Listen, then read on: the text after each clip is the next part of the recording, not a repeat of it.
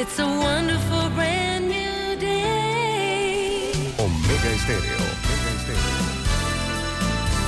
Good morning.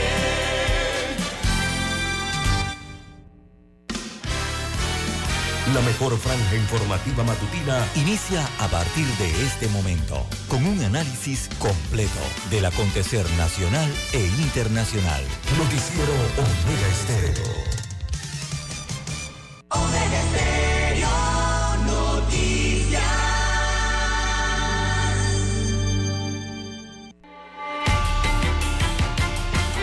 A continuación, los titulares, con los hechos que son noticias hoy.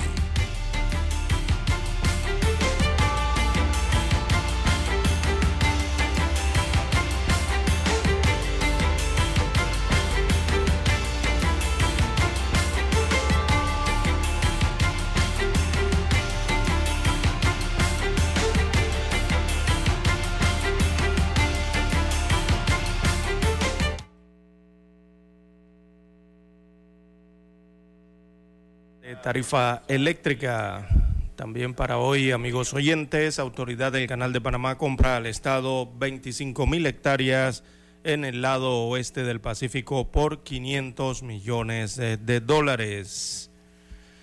La inversión del 1% del Producto Interno Bruto en ciencia no se cumplió. Eh, el presupuesto para CENACIT en el 2024 es de 65 millones, el más alto de la historia de la entidad aún se queda corto para lo que requiere la ciencia en el país. También para hoy, amigos oyentes, pago de intereses de la deuda pública se quintuplica. Esto en el próximo presupuesto del Estado. También enfermeras reclaman pago de sus turnos y también piden diálogo. En otros títulos eh, para la mañana de hoy, amigos oyentes, eh, tenemos eh, no se aumentarán impuestos, se cobrará mejor. Es una de las propuestas del candidato a vicepresidente por la izquierda, Richard Morales, de una política tributaria progresiva. No encontró apoyo en sectores políticos o privados. Economistas sugieren ser eficientes en la recaudación o sea, exactamente lo mismo que propuso el candidato. También eh, para hoy tenemos en más titulares, amigos oyentes, eh, este viernes aumentan los combustibles en Panamá, todas las gasolinas y también el diésel tendrán aumentos eh, a partir de las 6 de mañana de este viernes, así que a preparar el bolsillo. También eh, tenemos eh, para hoy eh, los hermanos Martinelli y Linares serían juramentados en el Parlacén. Por lo menos así está estipulado en el orden del día de ese organismo centroamericano en el que aparecen que el próximo 11 de agosto en la subsede de Panamá se estaría realizando esa juramentación de estos panameños que aún tienen pendientes eh, la presencia en dos juicios en, los próxima- en las próximas semanas. También, amigos oyentes, eh, bueno, sigue la ola de violencia en el país. Eh, se registró otro asesinato más, en este caso un chequeador en el corregimiento de Pacora. También tenemos, eh, buscan a, niñas eh, desaparecidas. La Asamblea Nacional eh, volverá a citar al ministro de Obras Públicas. Quieren explicación en cuanto a la ejecución presupuestaria. A nivel internacional tenemos para hoy en Sudamérica, bueno, la lamentable noticia eh, del crimen del candidato presidencial eh, Fernando Villavicencio. Esto en Ecuador ha conmocionado entonces a toda Sudamérica, especialmente a este país eh, sudamericano. Él muere en un tiroteo que dejó otros nueve heridos. Esto a la salida de un mitin político fue abatido en Quito. La policía de Ecuador informa también la detención de seis sospechosos por este asesinato. el presidente de Ecuador en estos momentos, bueno, ha declarado un estado de excepción en todo el país tras este asesinato presidencial. También eh, en otros temas internacionales eh, para la mañana de hoy tenemos amigos oyentes que eh, también hay conmoción en Argentina por los motochorros que asaltan y matan a una niña de 11 años de edad cuando ésta se disponía a entrar a su escuela. Así que esto prácticamente también ha detenido o ha, centrado, más bien se ha centrado en medio de la campaña electoral allá en Argentina. Amigos oyentes, estas y otras informaciones durante las dos horas del noticiero Omega Estéreo. Estos fueron nuestros titulares de hoy. En breve regresamos.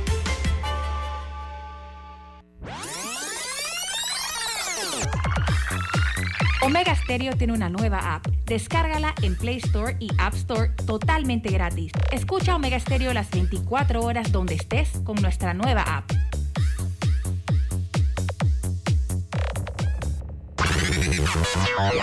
Desde el dominante Cerro Azul, Omega Estéreo cubre las provincias de Panamá, Colón, Darién, Panamá Oeste y las playas en los 107.3.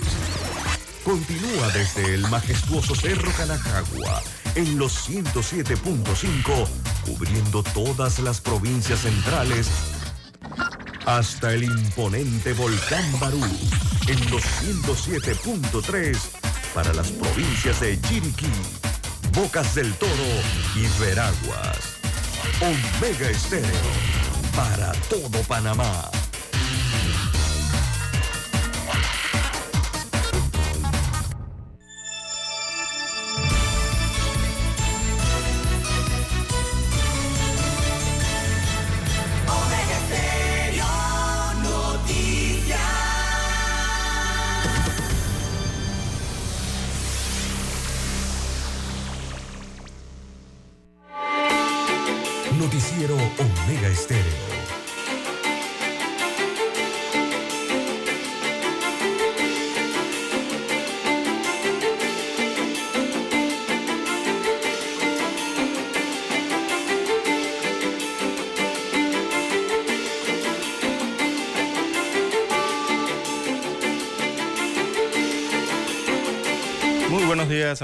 Que nos escuchan a nivel nacional a través de todas las frecuencias de Omega Estéreo Panamá. Sean todos bienvenidos a esta nueva emisión informativa para este jueves 10 de agosto del año 2023. En el control maestro nos acompaña Daniel Araúz, y en la técnica y en la unidad, en la unidad remoto 1.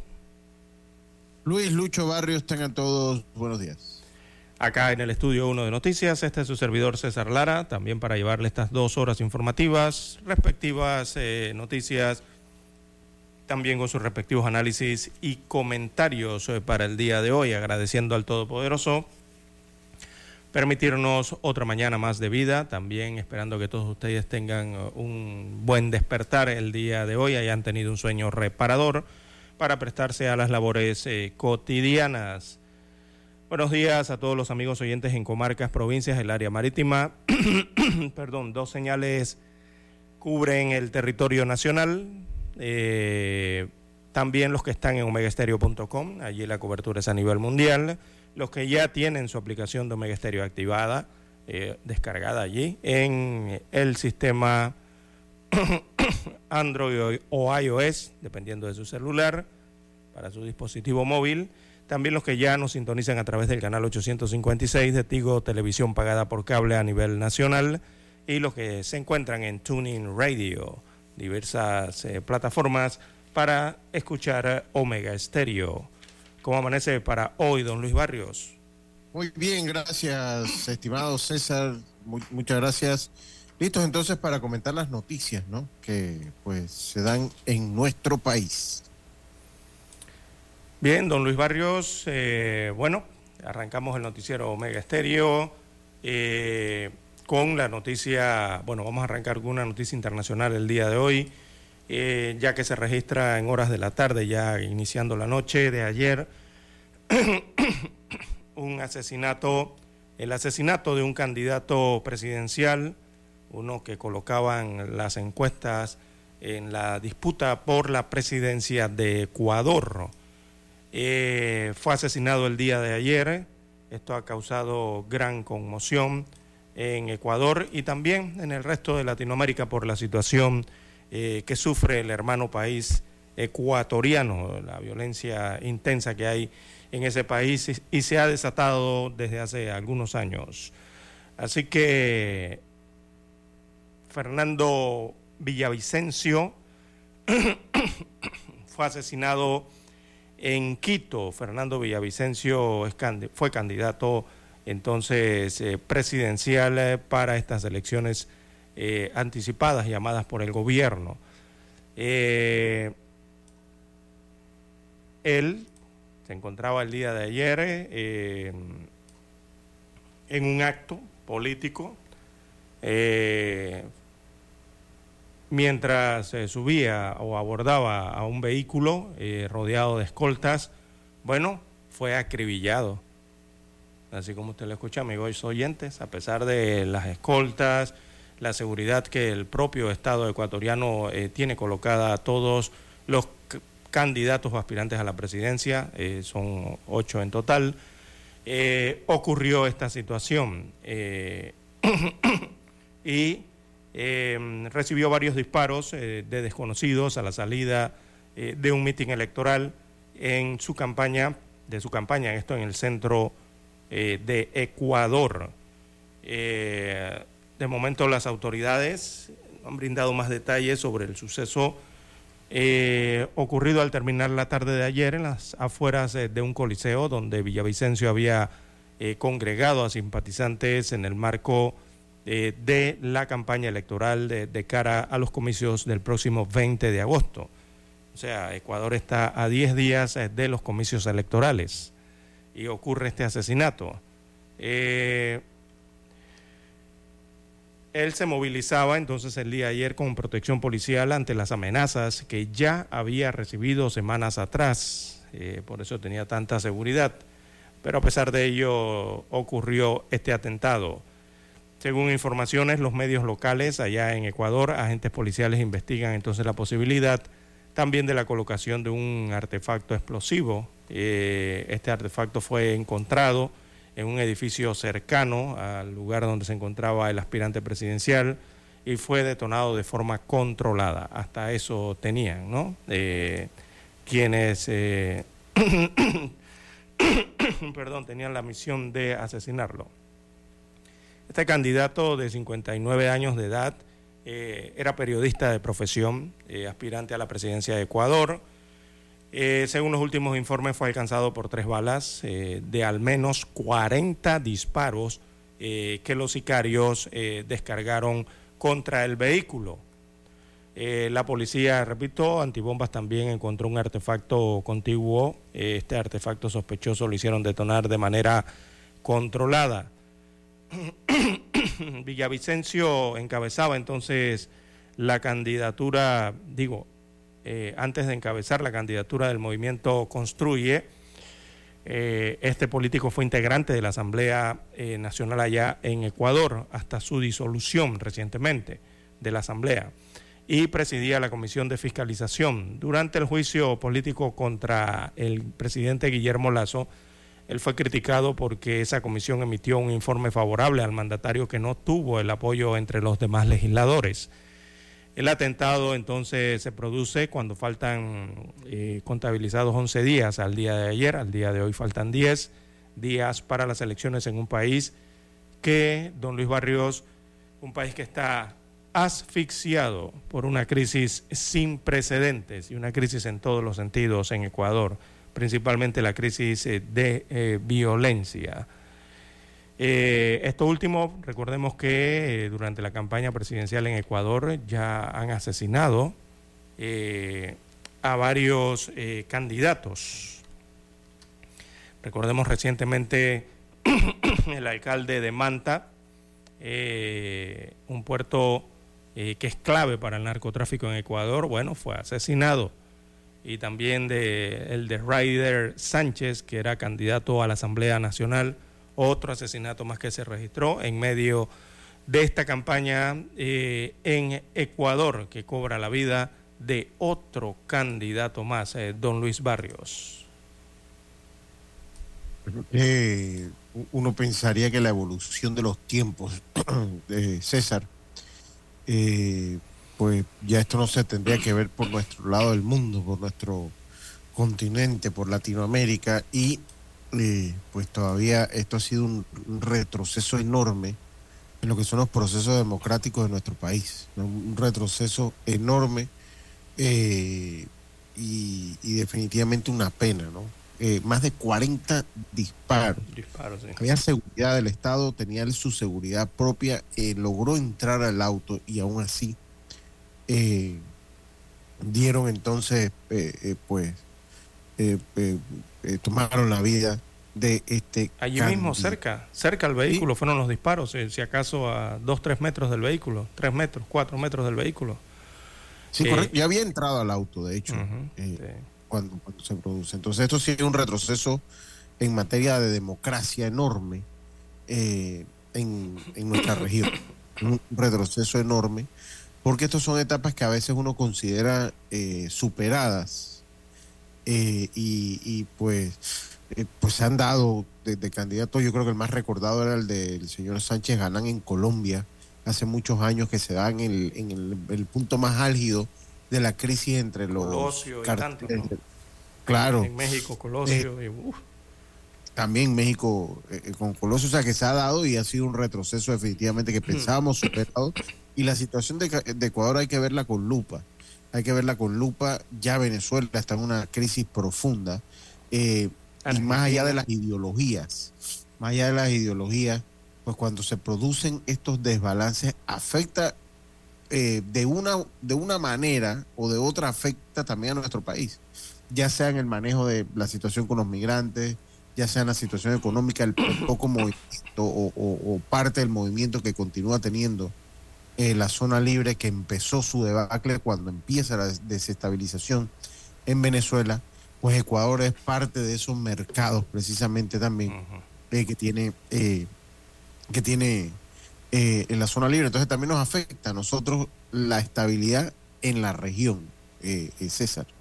Así es, eh, don Luis Barrios. Antes de ir a la pausa, eh, el sospechoso del asesinato fue capturado allí mismo en la escena. Eh, está en poder de la, está custodiado por la Policía Nacional, fue detenido. Y recordemos que eh, Fernando Villavicencio, eh, según las encuestas en Ecuador para esta semana, las últimas que se realizaron, recordemos que él era parte de los ocho candidatos presidenciales y él marcaba segundo en la intención de voto en Ecuador. Él estaba solamente detrás de Lisa González, eh, la única mujer eh, eh, afín del exmandatario socialista Rafael Correa, según los sondeos de las principales encuestadoras en Ecuador. Él se encontraba hasta el momento en segunda posición en las encuestas en la intención de voto de los ecuatorianos y ayer, bueno, fue víctima de este, de este hecho. El sospechoso del ataque eh, también, eh, bueno, destacan ahora las autoridades, murió eh, luego de quedar mal herido en medio del enfrentamiento con seguridad, con la seguridad entonces del candidato asesinado. Bien, hacemos la pausa y retornamos. Para anunciarse en Omega Estéreo, marque el 269-2237. Con mucho gusto le brindaremos una atención profesional y personalizada. Su publicidad en Omega Estéreo. La escucharán de costa a costa y frontera a frontera. Contáctenos 269-2237. Gracias. Desde el dominante Cerro Azul en los 107.3. 107.3. Continúa por el majestuoso Cerro Canajagua en los 107.5 para provincias centrales. Hasta el imponente Volcán Barú. Volcán Barú en los 107.3. Transmite Omega Estéreo, cadena nacional simultánea.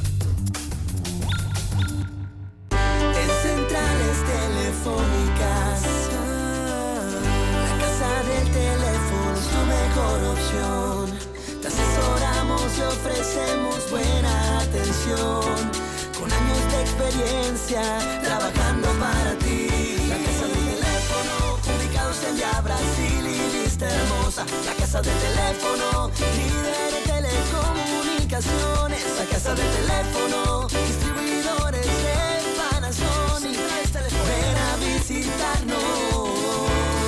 La casa del teléfono. 229-0465 lsdtcorp.com Distribuidor autorizado Panasonic. La información y el análisis en perspectiva. De lunes a viernes, de 7.30 a 8.30 de la mañana. Con Guillermo Antonio Adames, Rubén Darío Murgas y Camila Adames Arias. En perspectiva. Por los 107.3 de Omega Estéreo. Noticiero Omega Estéreo.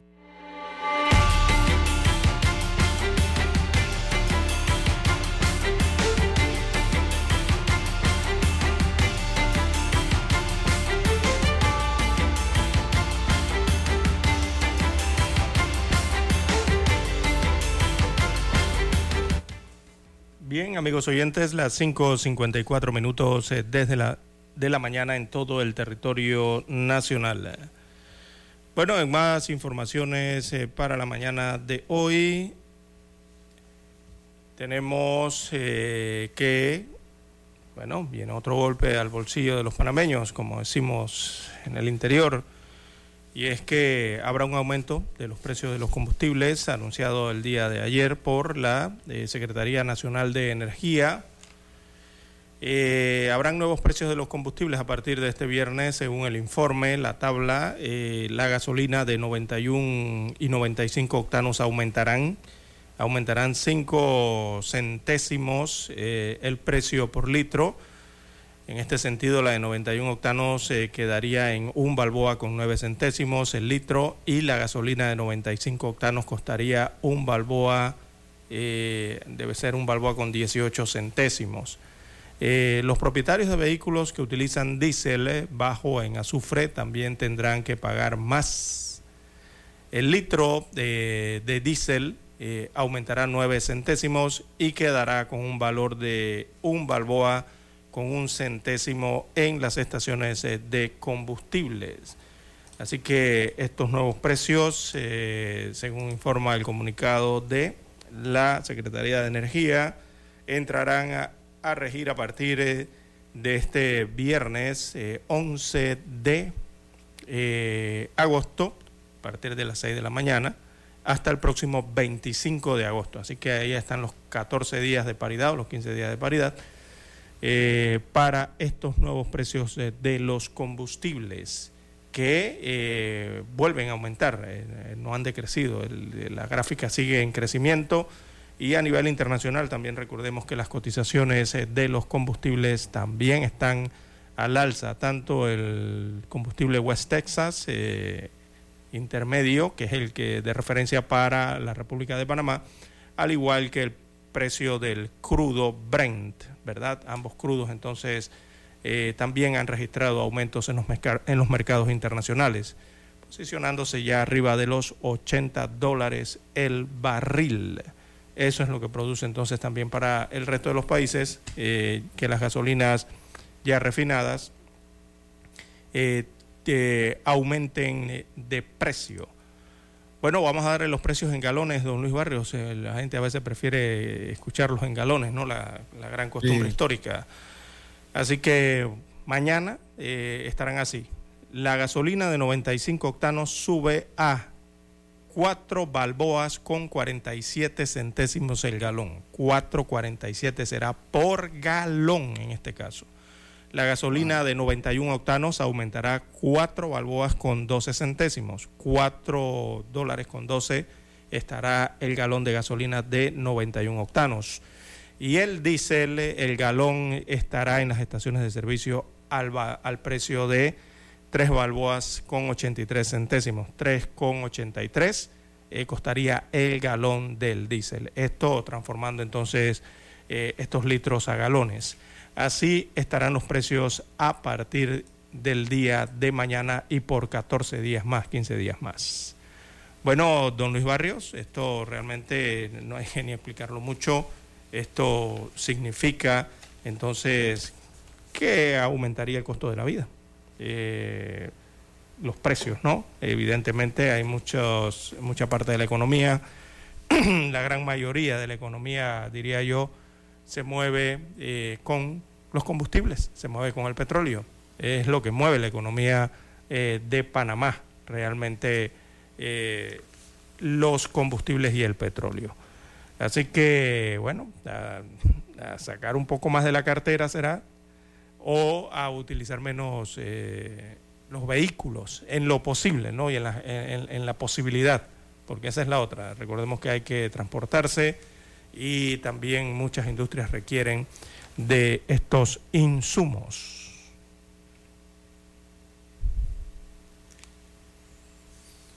Bien, las cinco... Tenemos cero, sí, tenemos cero totalmente, ya ahí para irnos al, himno, cero control sobre los precios del petróleo. No, no, no dependen nada de nosotros, así que esto pues viene con la tendencia a los precios internacionales y eh, aplicada la fórmula en Panamá. Así que a preparar el bolsillo, amigos.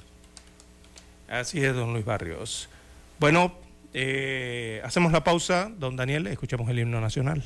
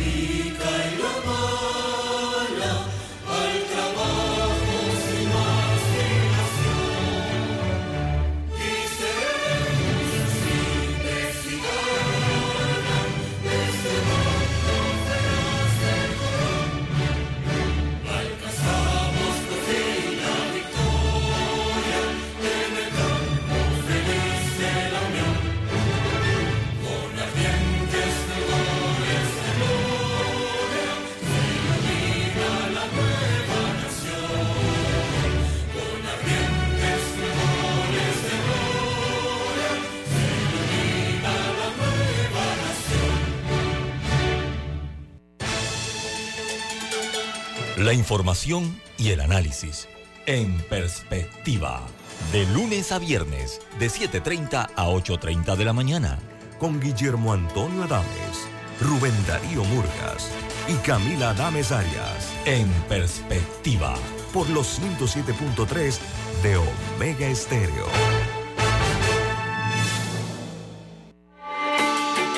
Noticiero Omega Estéreo.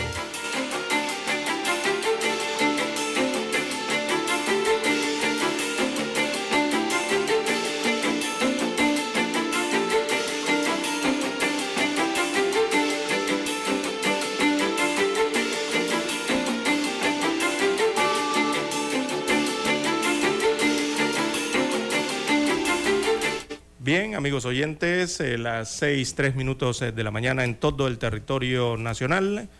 Bueno, hay diferentes temáticas para el día de hoy que han llamado la atención. Una de ellas es que la ACP eh, compró o ha comprado, está en el trámite de compra de gran cantidad de hectáreas de tierras alrededor de las infraestructuras del Canal de Panamá, o sea, en la cuenca hidrográfica. y esto es para cuidar, para cuidar la cuenca, evidentemente. Eh, cuidar el agua, ¿no? Eh, también lo otro es que, oiga, hay un video que está circulando desde la mañana de ayer eh, y que ha llamado mucho la atención y la opinión ¿no? de la ciudadanía por el tema que aborda. y es un video que ocurrió a un joven, a un ciudadano, en una de las entradas de la estación del metro de Panamá, creo que es la de las 5 de mayo captada entonces por un, el sistema de videovigilancia en que lo abordaron unos policías, unos agentes de la Policía Nacional y ha encendido entonces esta, las opiniones, ¿no? De primero cómo eh, debe utilizarse el metro de Panamá, eh, uno, y lo otro por el tema de un artículo, el 325, que tiene que ver con las requisas, ¿no?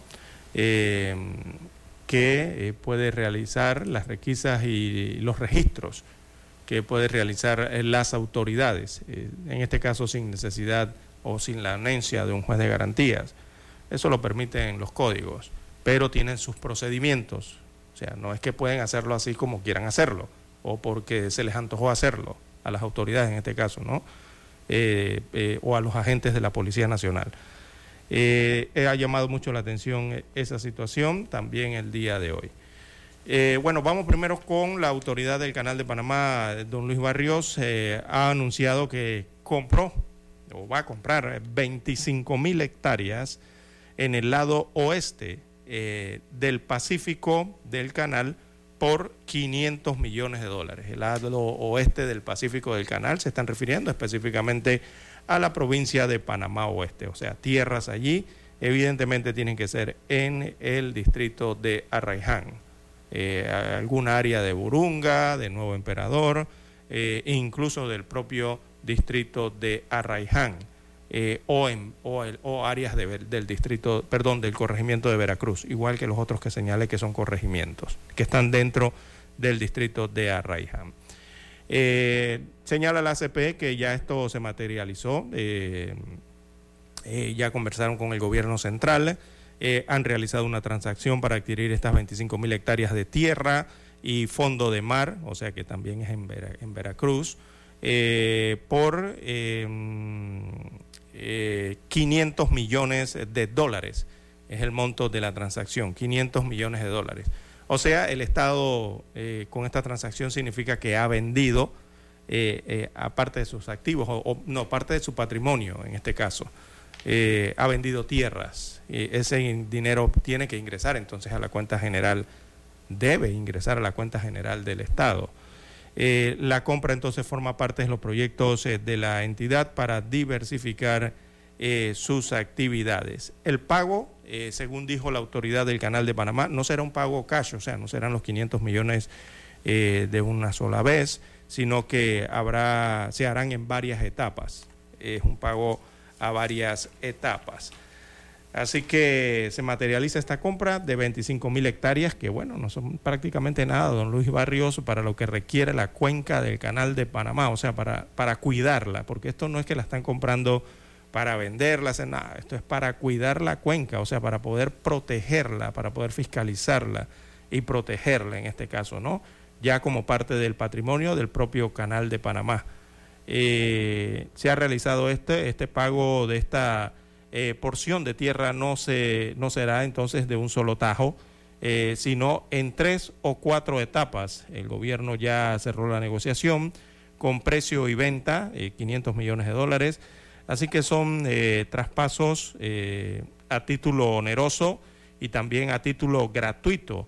Y la ACP ya ha reservado los recursos para esta operación, según indicó eh, el director de presupuesto del MEF, Carlos eh, González. Eh, la porción de terreno se ubica, veamos las áreas en el mapa, esto se ubica en las áreas oestes del país, del canal en este caso, entre Cocolí y el río Trinidad. según palabras del administrador de la vía interoceánica, Ricauter Vázquez, tiene dos propósitos para el canal. Primero, es la conservación del bosque primario ante la amenaza de asentamientos humanos. Eh, hablábamos de eso eh, la semana pasada y a inicio de esta semana, sobre todo en Burunga, eh, que está viéndose bien amenazado el canal de Panamá por la expansión urbana de ese corregimiento en el distrito de Arraiján.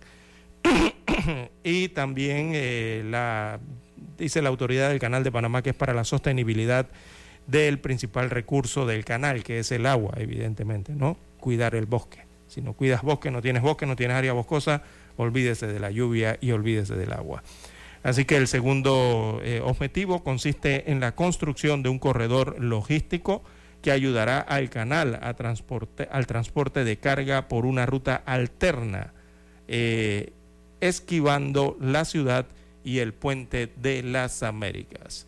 Una vez que la ACP tenga entonces el título de propiedad en mano, eh, desarrollará eh, todo lo relacionado eh, al corredor. Por ejemplo, se destaca que en principio la transmisión eléctrica de carretera, también la servidumbre, para evitar la interferencia, o sea, se va a arreglar todo esto que tiene que ver con la servidumbre que tienen que ver con la electricidad y también la servidumbre para la construcción de vías. Eh, se va a arreglar esto para evitar la interferencia con la conservación del ambiente. Antes la ley le prohibía avanzar estos proyectos porque el desarrollo se encontraría fuera de la jurisdicción de la propiedad del canal de, de Panamá. Ahora, una vez reciba los títulos, pueden desarrollar de forma, digamos, sostenible estos proyectos dentro de sus eh, terrenos propios de la ACP. Bien, eh, esta es la transacción que se ha hecho eh, a favor entonces del canal de Panamá. recordemos que estas áreas hacia allá arriba, del nuevo emperador y estas que tienen que ver colindantes a los lagos, sobre todo el lago Gatún, entre los distritos de Arraiján y también la chorrera hasta donde llega parte de esto. Son prácticamente áreas eh, que están sin población, ¿no? Eh, son áreas boscosas realmente en este caso. Así que por allí va la intención del canal de, Panamá con la adquisición de estas tierras ubicadas en el lado pacífico de la ciudad de Panamá. Van a ser empleadas entonces para la conservación y también para la construcción de un corredor logístico. Ya hay una intención allí de corredor logístico, ¿no? Recordemos eh, simplemente hay que ampliarlo. Bien, las 6, minutos eh, de la mañana en todo el territorio nacional. Eh, esta es parte de lo que va a tener que hacer a futuro el canal de Panamá, don Luis Barrios, adquirir terrenos en, dentro del área de la cuenca hidrográfica o para ampliarla, adquirir nuevos territorios, no simplemente aquí pegadito en el distrito de Arraiján, sino tendrá que observar hacia la parte norte eh, y noroeste de la provincia de eh, Panamá Oeste, entiéndase San Carlos, eh, Chame, Capira, la propia Chorrera. También tendrá que observar allá hasta donde pudiera llegar o ampliar la cuenca hidrográfica hasta la provincia de Coclé, el distrito de Antón y también el distrito de La Pintada, incluso el de Penonomé, y también algunos otros distritos para ampliar cuenca hacia la parte abajo de eh, la provincia de Colón, allá donde está el distrito de Donoso principalmente. Bien, las 6:12 minutos de la mañana en todo el territorio nacional. Don Daniel nos pide un cambio y retornamos. Noticiero Omega Estéreo. Omega Stereo tiene una nueva app. Descárgala en Play Store y App Store totalmente gratis. Escucha Omega Stereo las 24 horas donde estés con nuestra nueva app.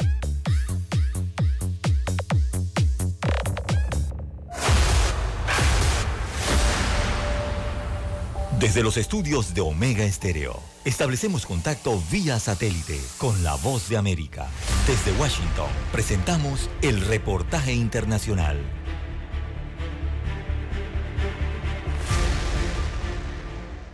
Las acciones en la Bolsa de Valores de Nueva York perdieron lastradas por las caídas de las grandes empresas tecnológicas, mientras Wall Street espera un informe sobre la inflación en las próximas 24 horas. Nvidia cayó 4,3%. El fabricante de microprocesadores es una de las acciones que se han disparado este año debido al frenesí de Wall Street en torno a la tecnología de inteligencia artificial.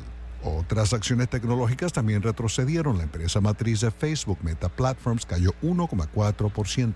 Amazon perdió 1,3% y Apple 0,6%. Las acciones se han enfriado en agosto desde que subieron 19,5% durante los primeros siete meses de 2023.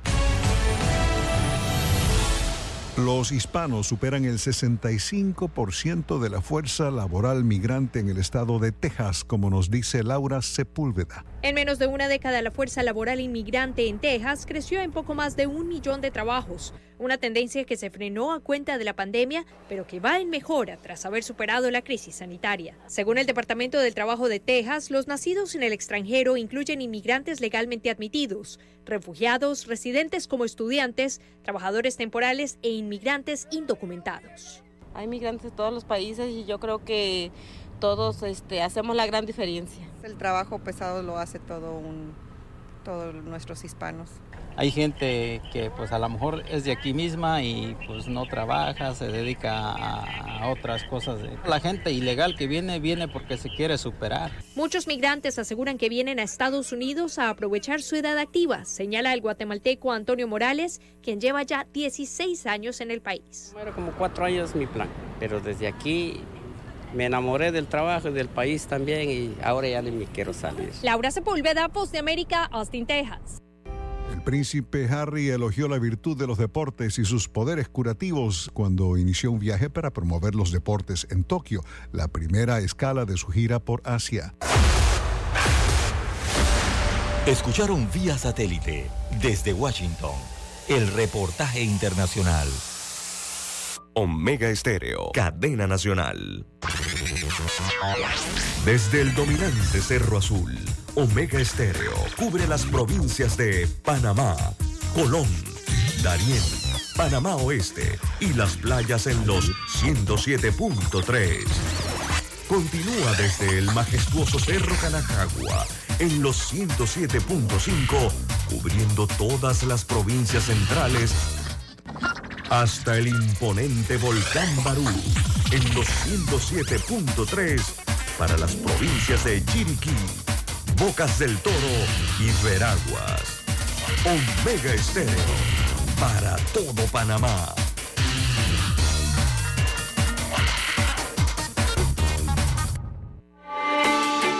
Noticiero Omega Estéreo.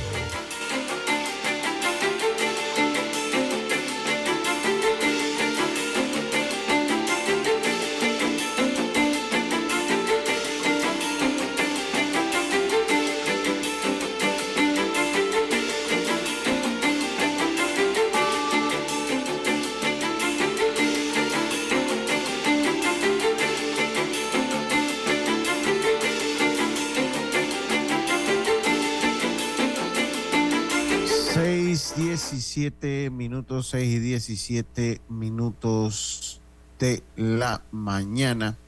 Oiga, eh, aprueban en tercer debate el proyecto de la ley de antídotos para par- picaduras venenosas.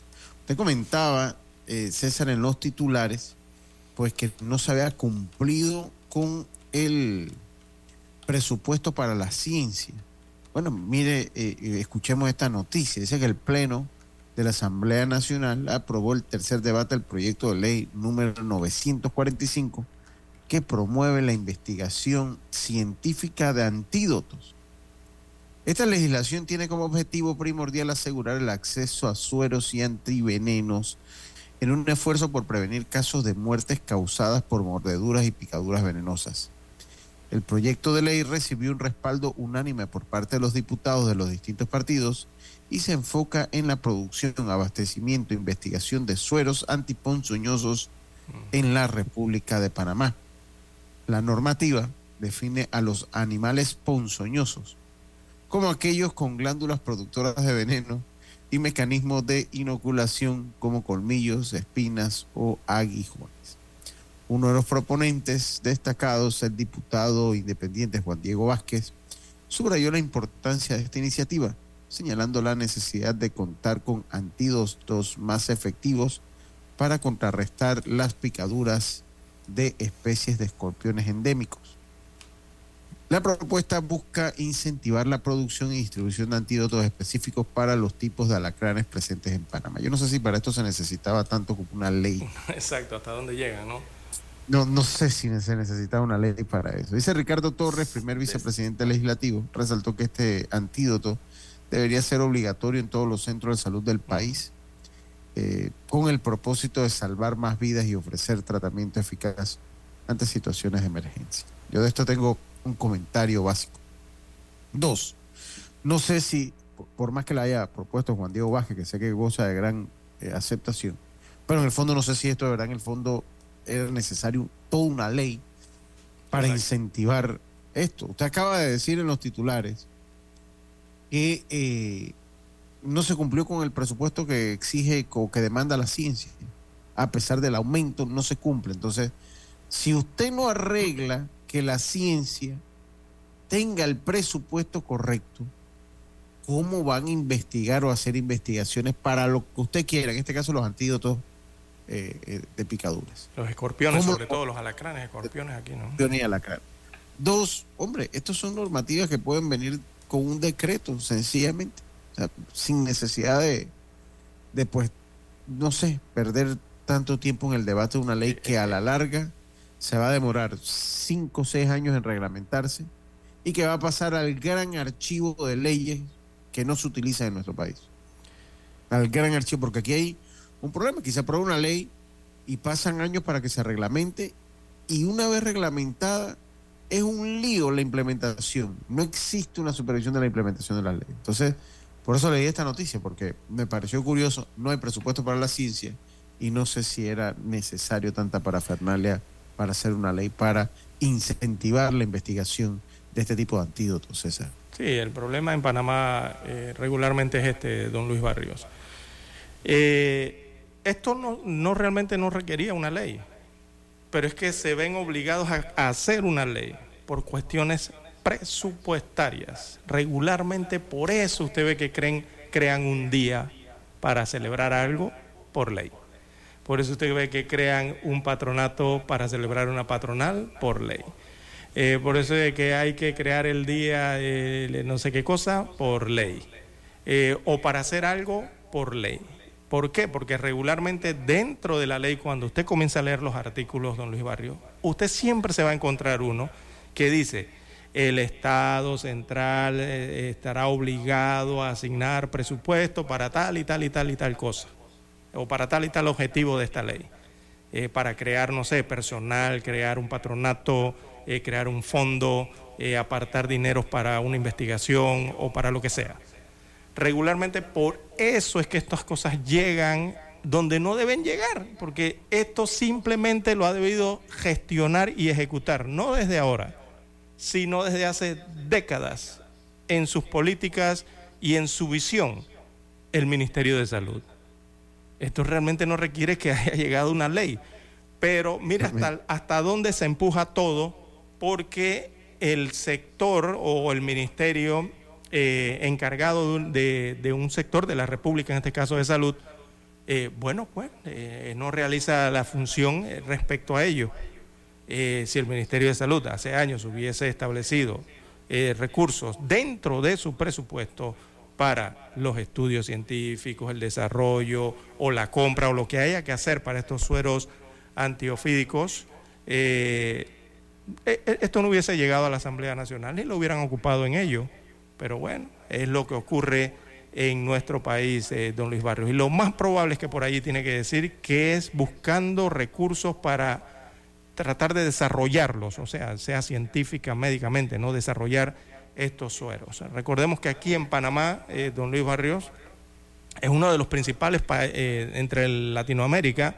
Panamá siempre está en la tabla arriba, ¿no? Eh, primero, segundo, tercero de los países latinoamericanos, en donde hay más eh, incidencia de este tipo de picaduras, de escorpiones, de, de alacranes, de también mordeduras de serpiente, eh, ¿verdad? Eh, en Latinoamérica. Claro, estamos en medio de un área tropical en donde ocurre mucho esto, sobre todo en las provincias acá hacia Panamá Oeste, la parte norte, la provincia de Coclé, parte norte, la provincia de Veraguas también se registran mm, eh, en la comarca Navebulé. En la provincia de Veraguas me parece que hay más alta incidencia eh, de estas situaciones, ¿no? Eh, pero bueno, se llega hasta esos límites, eh, don Luis Barrios, para poder que se gestione algo, para poder que se ejecute algo, tratar de hacerlo por una ley nacional. Esperemos que esta, que es bien importante, y que esa acción la ha debido realizar el Ministerio de Salud sin ninguna necesidad de ley. Eh, ahora con una ley esperemos que no quede en letra muerta, como usted bien señala, y pase a formar esto, eh, esta- este proyecto de ley, pase a formar parte de esa montaña de leyes que a veces ni se reglamentan ni se ejecutan en el país. Bien, las 6.24 minutos eh, de la mañana en todo el territorio nacional. Aquí hay una gran, eh, hay el aquí varios institutos y organizaciones que han desarrollado este tipo de sueros eh, que han sido exitosos en el país y que incluso para otros países, ¿no? Eh, han sido exitosos también las investigaciones que se han hecho aquí. Hay proyectos globales respecto a estos sueros en nuestro país. Bien, las 6.25 minutos de la mañana en todo el territorio nacional. En otras informaciones, eh, para la mañana de hoy, don Luis Barrios, eh, bueno, continúa la ola de violencia lastimosamente en nuestro país. Eh, se registran otros asesinatos en las últimas eh, 24 horas. Han asesinado de tres tiros bueno, asesinan a, a un ciudadano, eh, según los reportes de las últimas horas, eh, un joven, aquí lo llamamos chequeador del transporte público de pasajeros, estos chequeadores de, las de las denominadas chivas, ¿no? O, o busitos o microbuses de la ruta eh, Monte Madero, eh, fue asesinado la madrugada en Condado del Rey, esto en el corregimiento eh, de Pacora, y hay una barriada también que se llama eh, Condado Real, perdón.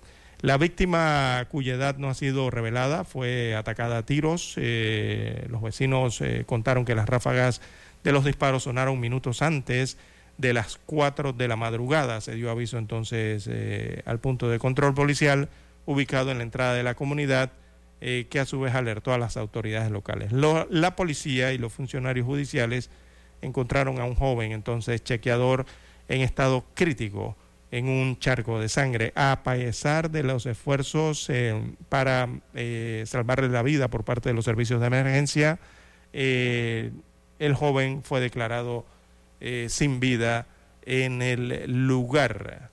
Esto ocurrió el día de ayer. Bueno, eh, parte de los hechos eh, que se registran, el nombre del occiso es Nixon Abdiel Marín, de 27 años eh, de edad. Hasta el momento no se han reportado capturas respecto a este caso y es el tercer crimen que se registra en el corregimiento de Pacora tan solo en lo que va del mes de agosto. Se han transcurrido hasta el momento del crimen eran nueve días y ya se contabilizaban tres asesinatos en este corregimiento al este de la provincia de Panamá.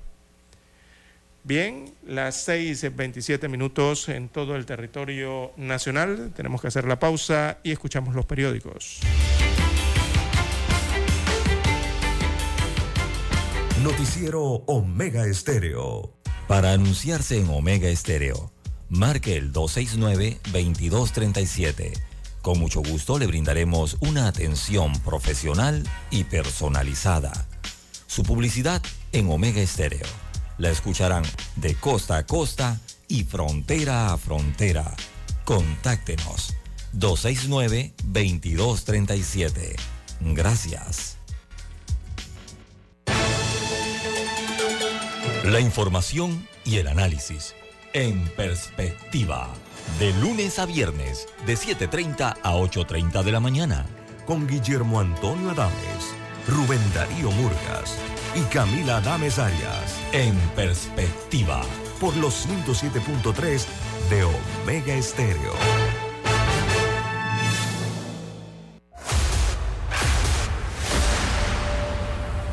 Desde los estudios de Omega Estéreo, establecemos contacto vía satélite con la voz de América. Desde Washington, presentamos el reportaje internacional.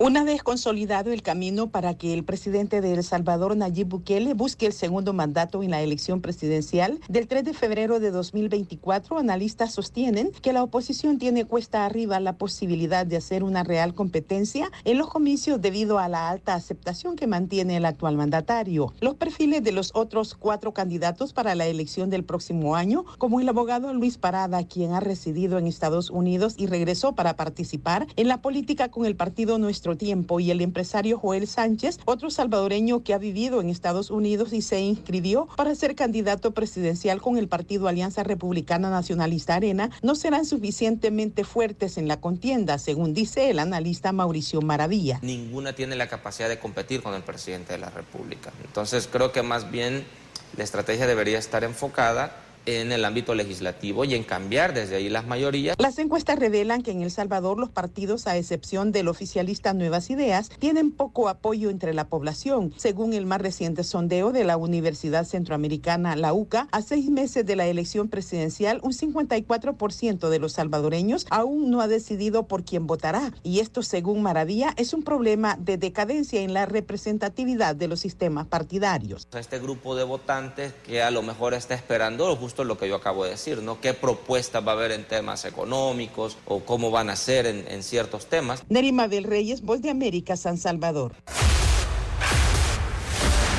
Escucharon vía satélite desde Washington el reportaje internacional.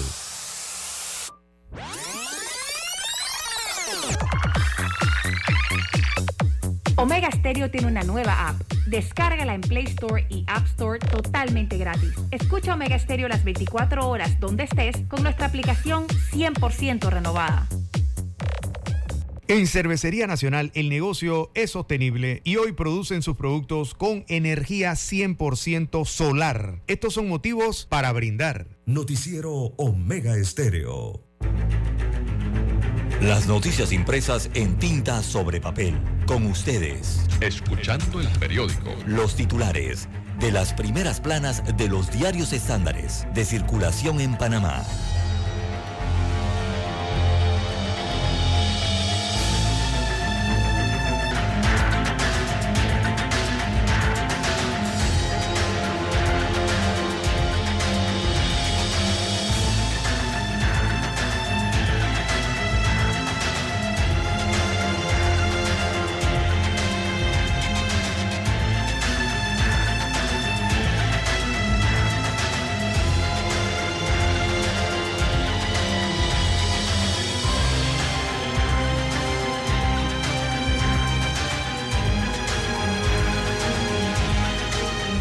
Amigos oyentes, el diario La Prensa titula para este jueves 10 de agosto del año 2023 la inversión del 1% del Producto Interno Bruto en ciencia no se cumplió. Destaca el diario La Prensa como principal titular eh, parte del presupuesto 2024. Y en ellos eh, destacan el presupuesto de la CENACIT. Dice que en el año 2024 el presupuesto para esta entidad de ciencia y tecnología es de 65.2 millones de dólares, el más alto de la historia de la entidad, aunque aún se queda corto para lo que requiere la ciencia en el país. Así que la CENACIT eh, espera tener para el 2024 el presupuesto más alto de la historia, eh, un 30% más que el asignado este año cuando fue de 49.6 millones para este año. Así que el próximo serán 62 en el presupuesto general del Estado, que bueno, se ha señalado es un presupuesto eh, demasiado alto, ¿no? Para las expectativas eh, de recaudación. En otro título, para la mañana de hoy del diario La Prensa, aumentaría el costo de vida con nueva estructura de tarifa eléctrica. Tiene que ver con el consumo este, esta temática. Los grandes clientes del mercado eléctrico eh, aleatorio, o más bien no, dice aquí, alertaron a la autoridad de los servicios públicos eh, de los efectos que tendría el aumento entre el 10% y 14% del llamado cargo por potencia de generación uno de los componentes de la tarifa de energía. Este cambio tendría repercusiones eh, directas en los principales sectores económicos del país, entre ellos se encuentran el sector comercial y también el logístico, cuyos costos operativos eh, influyen directamente en los precios eh, de productos básicos. el sector de la construcción también se menciona aquí que eh, desempeña entonces un papel clave en el crecimiento económico nacional. También tendría impacto en el sector industrial que podrá eh, perder incentivos para estrategias de regionalización y también en el sector estatal, según advierte eh, AES, que junto a más de 50 empresas presentaron los mismos descargos. Eh, cuando se refieren a, AES, se están refiriendo a una de las empresas que genera energía. También para hoy el diario La Prensa titula 441.1 millones de dólares en contrato para suministro de comida en cárceles. Así que el Ministerio de Gobierno, a cargo de Roger Tejada, espera contratar antes que finalice este año a una empresa, a solo una, eh, que suministre los alimentos de las personas privadas de libertad también para los custodios y los policías encargados de las cárceles en la provincia de Panamá. Se trata de un contrato de 441.1 millones de dólares y este contrato es por una década. Así como lo oye, el contrato es por 10 años, por más de 400 millones de dólares para una sola empresa a lo largo de ese periodo y por este monto para que suministre la comida, los alimentos, suministre, hay tres golpes en la cárcel, eh, a los privados de libertad. Así que buen arroz blanco con pechuga de pollo, como están comiendo en los últimos años. Bien, en más títulos eh, para la mañana de hoy, pago de intereses eh, de deuda pública se quintuplica destaca la sección de Economía y Finanzas del diario La Prensa. Eh, habla sobre el gasto público, el rotativo, dice que en el presupuesto del año 2024, 18 de cada 100 dólares irán al pago del servicio de la deuda, que se disparó a más del 60% del Producto Interno Bruto durante la pandemia. Así que el gobierno quiere dejar esa relación eh, en menos eh, del 55% antes de dejar eh, la administración, pero sigue recurriendo a la deuda como mecanismo de financiamiento para el presupuesto general del Estado. Eh, si las cuentas eh, siguen creciendo para aumentar gastos innecesarios, consultorías, aumento de personal en la planilla, la compra de vehículos de lujo, esto denota irresponsabilidad por parte de quienes administran las finanzas y quienes trazan la política de gastos, advierten economistas consultados. Es cierto, no hemos visto austeridad en, por ningún lado eh, durante los cuatro años de gestión, debido principalmente a la que están pidiendo por la situación que se generó con el COVID-19 en el país. Se requiere austeridad. Bien, en política destaca hoy el diario La Prensa, los Martinelli y Linares serían juramentados en el Parlacén. Bueno, la subsede del Parlacén aquí en Panamá, en su orden del día, eh, eh, aparece la juramentación de Ricardo, de los hermanos eh, Martinelli, en, en este caso Alberto y Luis Enrique Martinelli Linares. Y la fecha eh, de la sesión programada para ello sería el próximo 11 de agosto, aquí en la subsede de Panamá, así como usted lo oye, amigo oyente. Bien, eh, también en Panorama, enfermeras reclaman pago de sus turnos y piden diálogo. Además, eh, hay un reportaje, dice Vargas, eh, se refieren aquí al diputado de la Asamblea Nacional. Él dijo, estamos listos para discutir extinción de dominio. Recordemos que hay un proyecto de extinción de dominio que será prontamente presentado a la Asamblea Nacional. También la sección Vivir Más desarrolla el reportaje Las dos caras de- del cacao.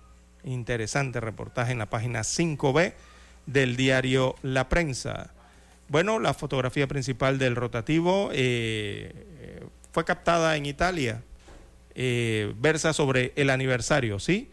Celebran los 850 años de la torre inclinada de Pisa, eh, con S, ¿ah?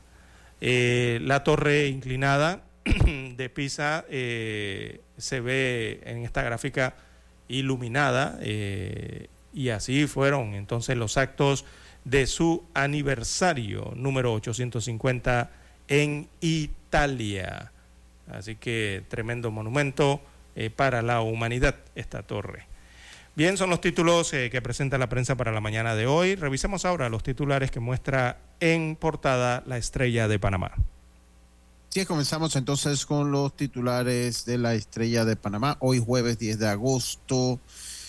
Dice interés preferencial aprobado en primer debate.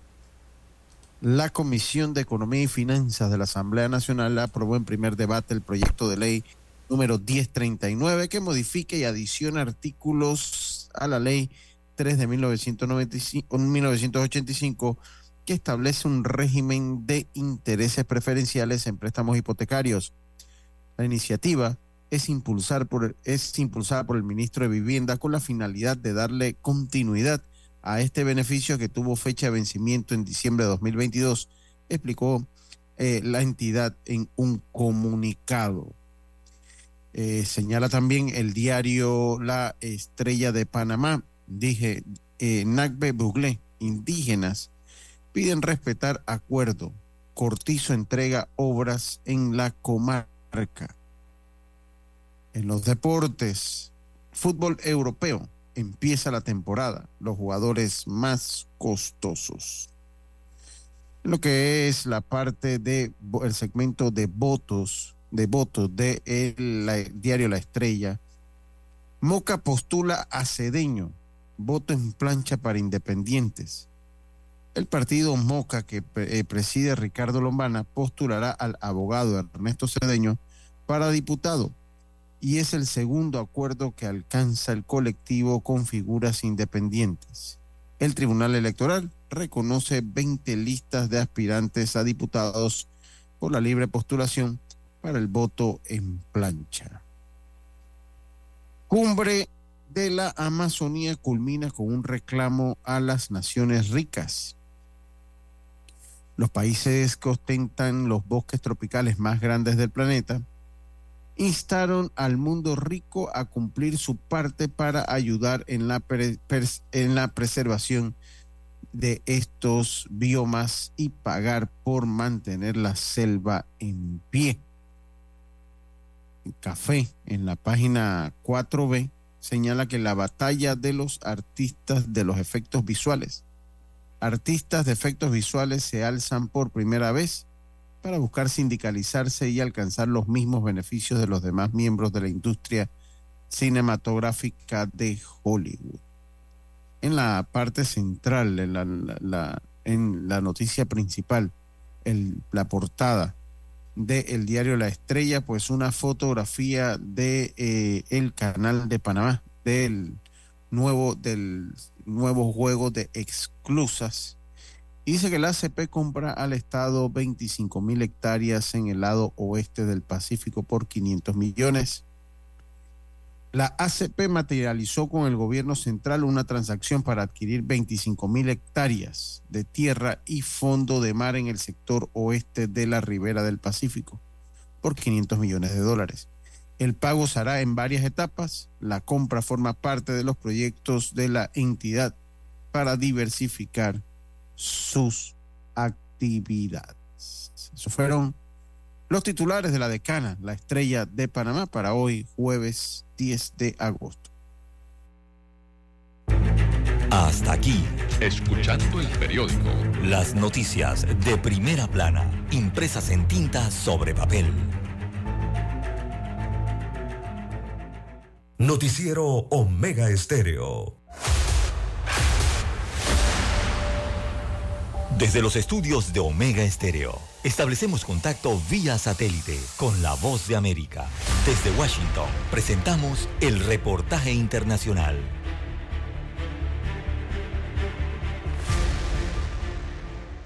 Oficialmente el mes de julio de 2023 es el más caliente registrado en la Tierra luego de la confirmación de los científicos de la Organización Europea de Monitoreo del Clima, Copernicus, luego de que ya habían adelantado en conjunto con la Organización Meteorológica Mundial los datos que advertían sobre un alarmante aumento en las temperaturas climáticas. Ahora que todos los datos están disponibles, la Organización Copérnicos explicó que la temperatura promedio global de julio de 16,95 grados Celsius fue un tercio más alta que el récord anterior establecido en el año 2019. Los expertos añadieron que normalmente los récords de temperatura global se rompen por centésimas o décimas de grado, por lo que este margen es inusual. La subdirectora de Copérnico, Samantha Burges, destacó que estos registros tienen, dijo, consecuencias nefastas tanto para las personas como para el planeta. Por su parte, Carlo Bontempo, director del Servicio de Cambio Climático de esta organización, advirtió de que se esperan temperaturas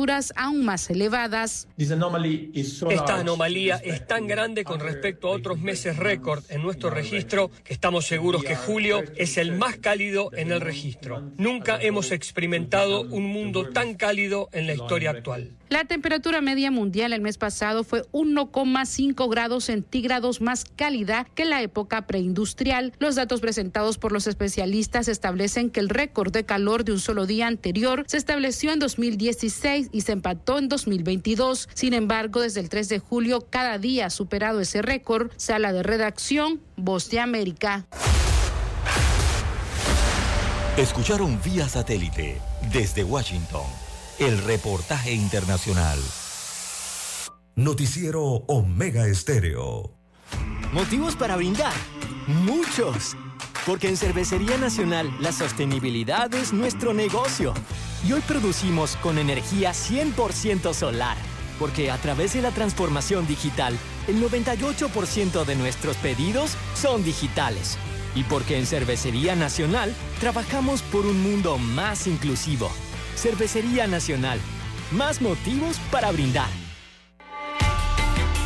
Es momento de adentrarnos al mar de la información. Este es el resultado de nuestra navegación por las noticias internacionales más importantes en este momento.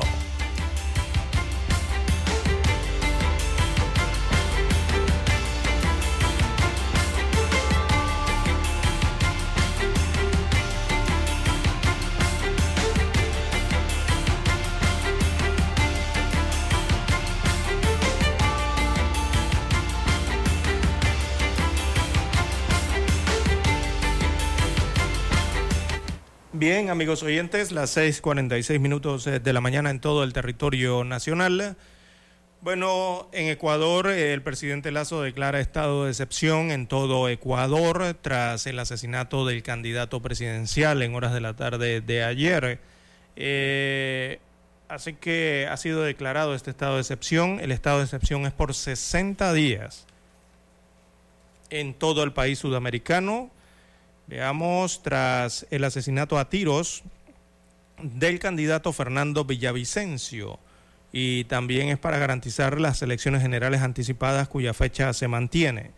Destaca parte del documento presidencial ecuatoriano que las Fuerzas Armadas de ese país a partir de este momento eh, se movilizan en todo el territorio nacional para garantizar la seguridad de los ciudadanos, la tranquilidad del país y las elecciones libres y democráticas del 20 de agosto, dijo Lazo entonces eh, en una locución.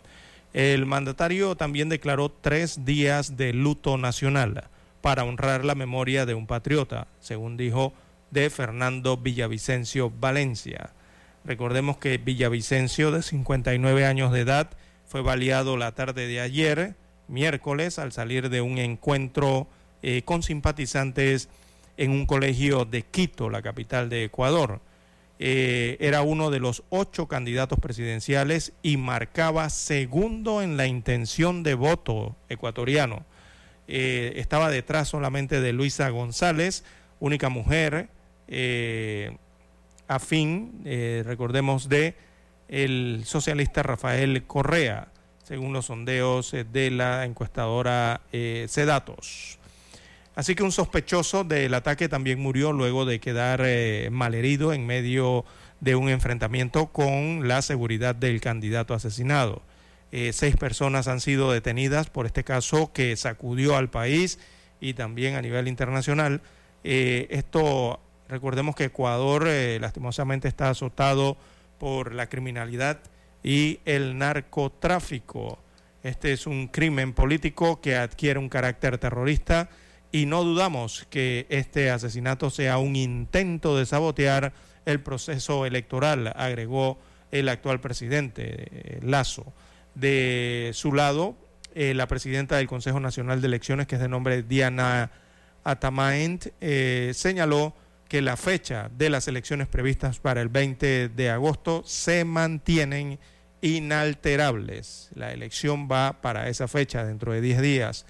Eh, a finales de julio, Lazo declaró el estado de excepción en la localidad de Durán eh, y a las eh, costeras provincias de Los Ríos y Manabí a raíz de una masacre, recordemos, carcelaria y también el asesinato del el alcalde de un alcalde mientras recorría una obra.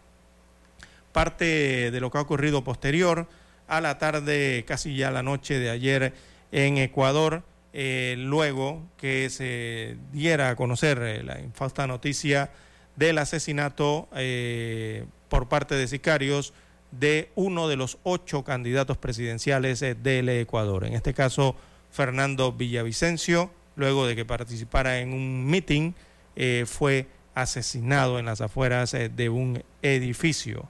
Él figuraba segundo en la intención de voto para las elecciones del próximo 20 de agosto en Ecuador. Don Luis Barrios.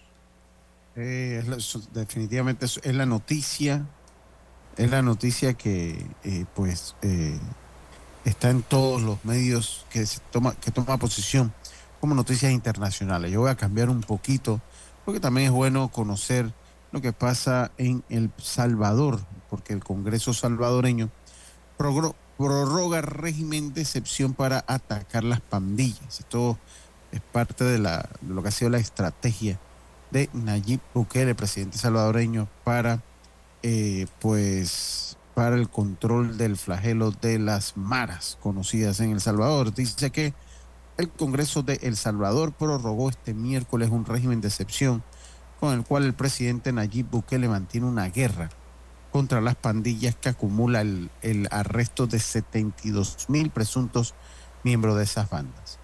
Eh, prolongase en todo el territorio nacional el régimen de excepción, consignó el decreto aprobado por 67 eh, diputados del Congreso dominado por el oficialismo.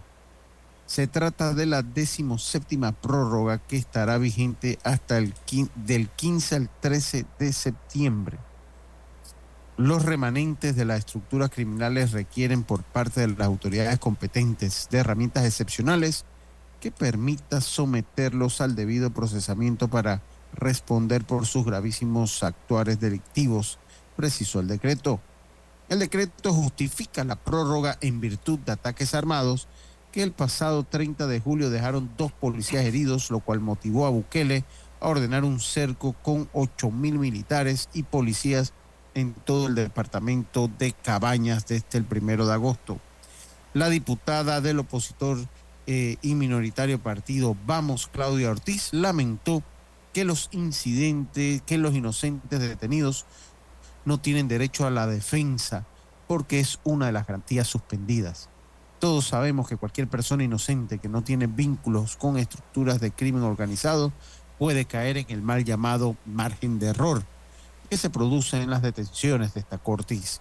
La vicepresidenta del Congreso, Sueci Callejas, defendió el régimen de excepción como una herramienta legal y constitucional para combatir un problema tan grave porque los pandilleros estaban en todos lados.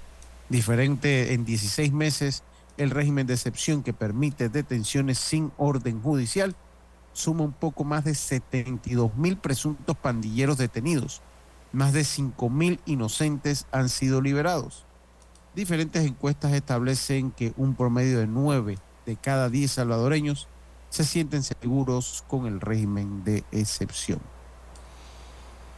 Bien, las 6.53 minutos eh, de la mañana. Eh, también eh, Argentina en Sudamérica, bueno, están en medio de campaña política también igualmente, pero se registró un hecho violento en Argentina que ha concitado toda la, toda la atención, incluso más la atención en este hecho que las propias elecciones que lleva adelante el país sudamericano.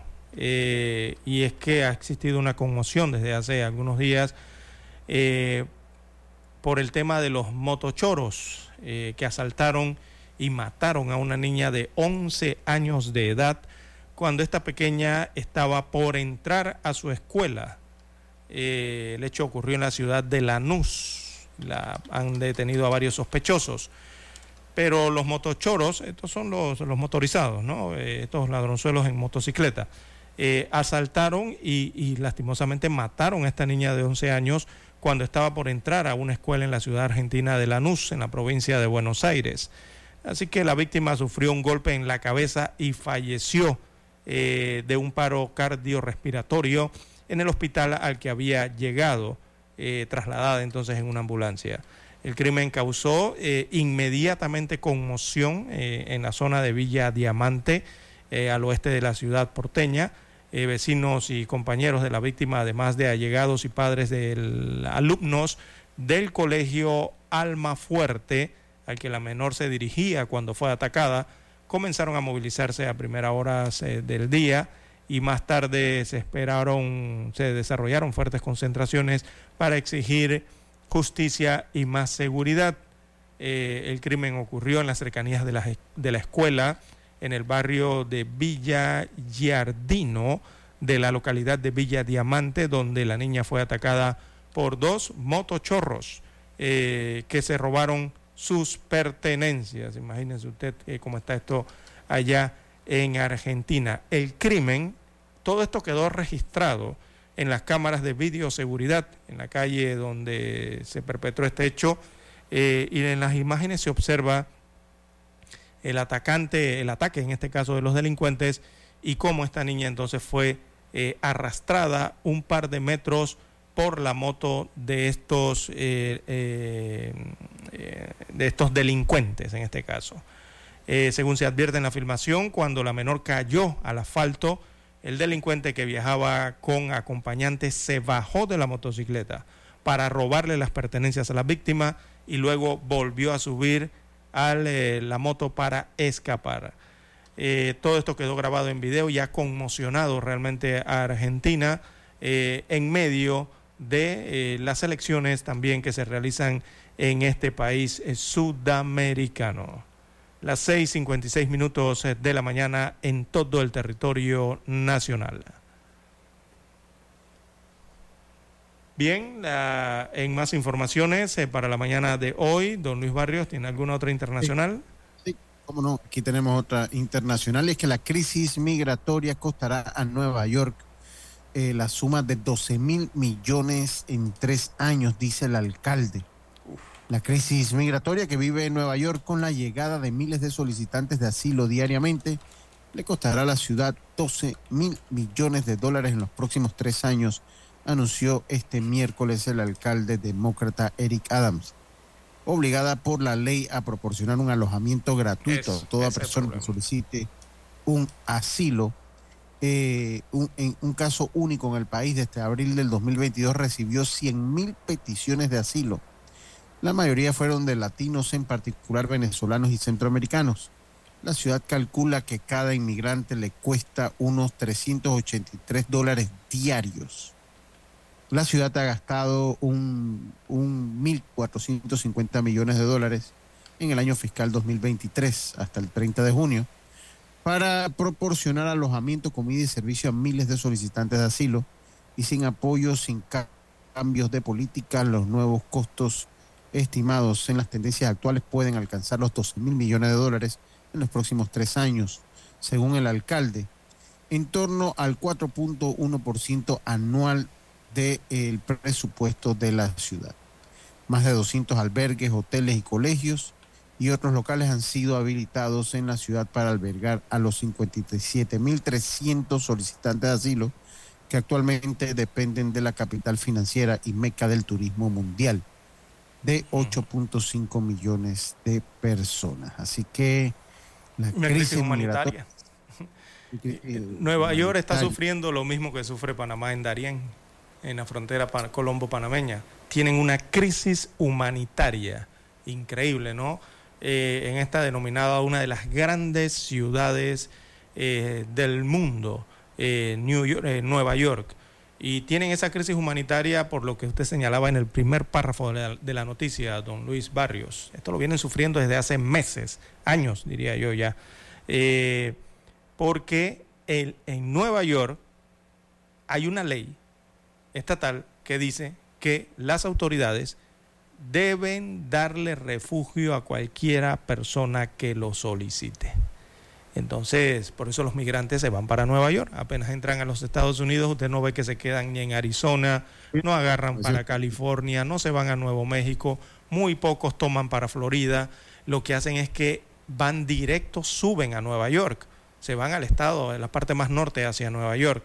Y es por el tipo de leyes que hay allá eh, eh, y bueno, lastimosamente eso llama, eh, llama a los migrantes, don Lucho Barrios, a que vayan a Nueva York a pesar de las advertencias que hagan las autoridades neoyorquinas de que no tienen presupuesto y todas las campañas que realicen ¿no? para tratar de contener esa ola de migrantes que se dirige hacia esa ciudad. Realmente sus leyes, ah, quieranlo o no, allá en Nueva York, son los que animan, esas leyes son las que animan a la gente eh, a migrar hacia ese estado. Bien, las 7 en punto de la mañana en todo el territorio nacional. Hacemos la pausa, tenemos la conexión satélite desde Washington. Noticiero Omega Estéreo. El satélite indica que es momento de nuestra conexión. Desde Washington, vía satélite. Y para Omega Estéreo Panamá, buenos días, América. Buenos días, América vía satélite desde Washington.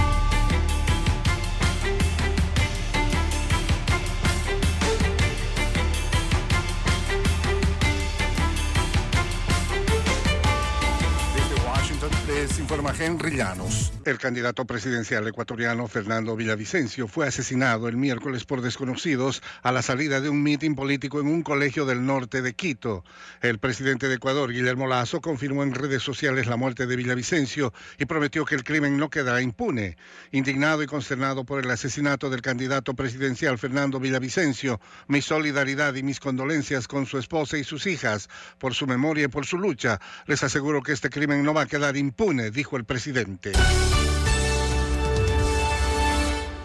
Incendios forestales avivados por el viento arrasaron partes de Hawái el miércoles, destruyendo viviendas y negocios en una localidad histórica de la isla de Maui. Causaron heridas a varias personas, provocaron evacuaciones y llevaron a varias personas a huir de la relativa seguridad del océano, donde fueron rescatadas por la Guardia Costera. Al menos seis personas han fallecido. Richard Vincent Jr., alcalde de la Haina Town, informó que se han efectuado 13 evacuaciones debido a tres incendios. El fuego estaba muy extendido en la Haina, incluido en Front Street, una zona de compras y restaurante que es popular entre los turistas. La Federación Internacional de la Cruz Roja expresa preocupación ante la intervención de la Cruz Roja venezolana determinada por el gobierno del presidente Maduro. Desde Caracas nos informa Carolina Alcalde. La Federación Internacional de la Cruz Roja expresó preocupación respecto a la independencia y el trabajo humanitario de la Cruz Roja venezolana y reiteró que cuenta con mecanismos para abordar posibles irregularidades en sus sociedades miembros, luego de la intervención de esa institución humanitaria por parte del gobierno del presidente Nicolás Maduro. La semana pasada, el Tribunal Supremo de Justicia de Venezuela ordenó destituir a los directivos de la Cruz Roja venezolana, una reestructuración de la institución y la constitución de una junta reestructuradora ad hoc. La situación ha generado alarma entre actores humanitarios y defensores de derechos humanos. Carolina, alcalde Voz de América, Caracas. La cumbre de la Amazonía en Brasil concluyó el miércoles con una hoja de ruta para proteger las selvas tropicales, la cual fue calificada como paso importante en la lucha contra el cambio climático, pero sin los compromisos concretos que pedían algunos ambientalistas para poner fin a la deforestación. El martes, presidentes y ministros de ocho países amazónicos firmaron una declaración de sus planes para impulsar el desarrollo económico de sus países y a la vez impedir que la larga agonía de la región llegue a un punto de no retorno.